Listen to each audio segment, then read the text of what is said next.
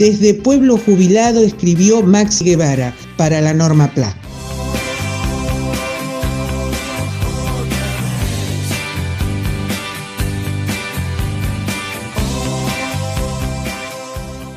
Max Guevara va buscando siempre la causa, el motivo, aquello que nos está provocando situaciones complejas, trampas insalvables en la vida de los argentinos. Generalmente tiene razón, como en este caso.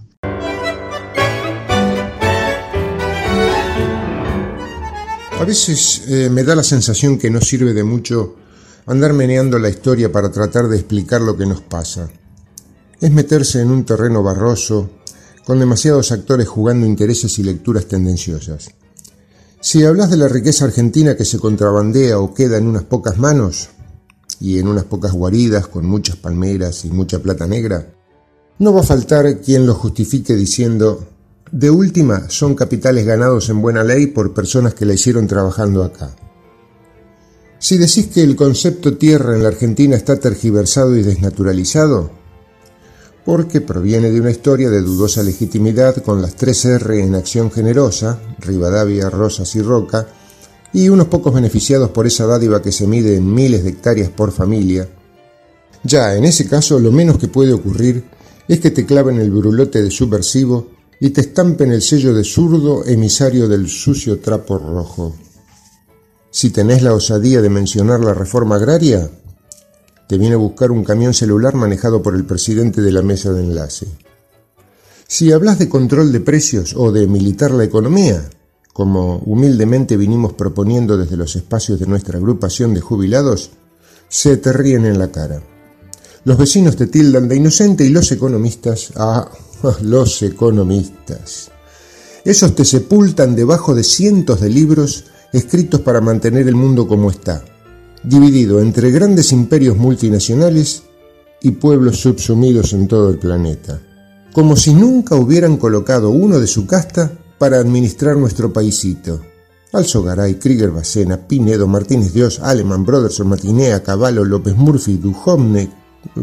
¿Quién más?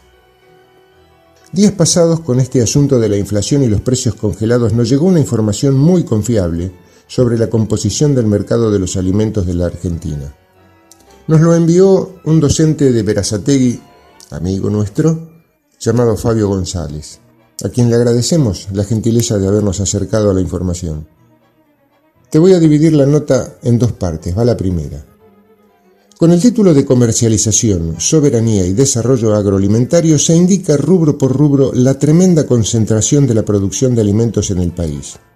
Fíjate vos, existen tres empresas aceiteras que concentran el 91% de la producción, tres azucareras con el 85% de la producción, una fideera concentra el 79% de la producción. Dos molinos harineros concentran el 82%. Dos empresas de gaseosas concentran el 98%. Una productora de leche concentra el 70%. A ver, contemos. 3, 6, 9, 12. En 12 empresas quedan contenidas todos los productos alimenticios de primera necesidad. En estas condiciones no hay manera de ganarle a la inflación. Una inflación que, aunque la usen como ariete para bajarle el precio a los gobiernos populares, le viene de perlas al poder económico concentrado y a todas las posiciones políticas encolumnadas con estos capangas de la insensibilidad. Por eso cuando atacan, la primera carga de su caballería blindada es contra, abro comillas, un gobierno que no puede parar el aumento del costo de vida.